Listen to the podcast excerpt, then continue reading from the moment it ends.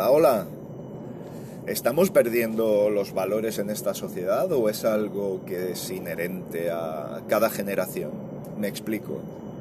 Yo cuando era joven siempre escuchaba que, bueno, estos jóvenes nos van a llevar a la perdición. Todo lo que hemos hecho con nuestro esfuerzo se va a perder. Por su culpa, son malos, huelen a azufre, tienen un tridente son de color rojo y tienen cola de flecha. Pues cosas parecidas son las que quizá hoy por hoy estamos hablando de una juventud que pretendemos pensar que es la mayoritaria, pero no es así. Eh, a través de mi asociación de New Linux Valencia he podido ver que, que hay jóvenes con unos valores, unas convicciones morales, y una tolerancia absolutamente desconocidas, eh, desconocidas hasta, hasta estas fechas. Hay gente muy buena y hay gente muy mala, como en toda, como ha ocurrido a lo largo de toda nuestra historia. Sí que es cierto que estas generaciones últimas de niños endiosados, eh, niños que solo por el hecho de existir merecen que el universo se arrodille entre ellos y cositas parecidas, pues no ayudan, no ayudan. Y el haber desconocido determinadas épocas, pues parece que hace que no les importe que volvamos a ellas.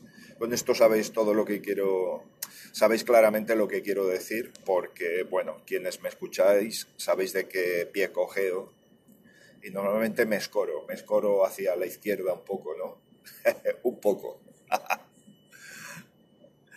Bien, no sé, no sé si es una cuestión, eh, como he dicho antes, inherente a las generaciones o es que realmente estamos abocados a una sociedad más parecida a una selva o a una jungla tropical o a un pantanal que a otra cosa.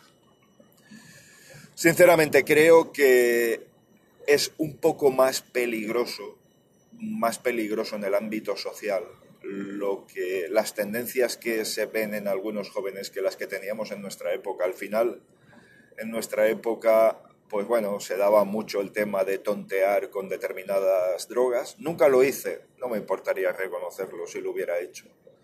Nunca lo hice, nunca me gustó, nunca lo vi correcto, nunca lo vi bien y siempre alenté a que no se hiciera. Eh, a veces con éxito y a veces sin éxito, también todo debo decirlo. Pero ciertamente, ciertamente era una cuestión un poquito más individual, es decir, cada uno que haga lo que quiera consigo mismo, que es su problema.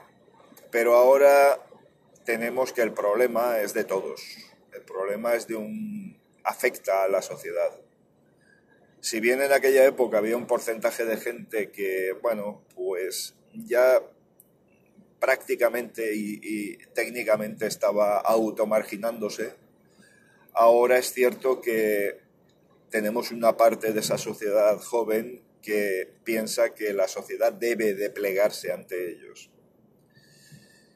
La culpa la tiene la educación de los padres. Los profesores, maestros, han hecho lo que han podido y hacen lo que pueden. Pero yo he podido ver en mi entorno próximo a niños convertidos en dioses, eh, llamados a ser salvadores de la humanidad y de otras civilizaciones extraterrestres, cuando en realidad eran verdaderos mini fantoches hechos a medida de la mente calenturienta de los padres, de sus padres, y que desde luego mucho tenían que saber lo que era el esfuerzo y las ganas de prosperar en una sociedad. Mucho tenían que aprender. Pero en fin, ¿es mejor esta época que otras?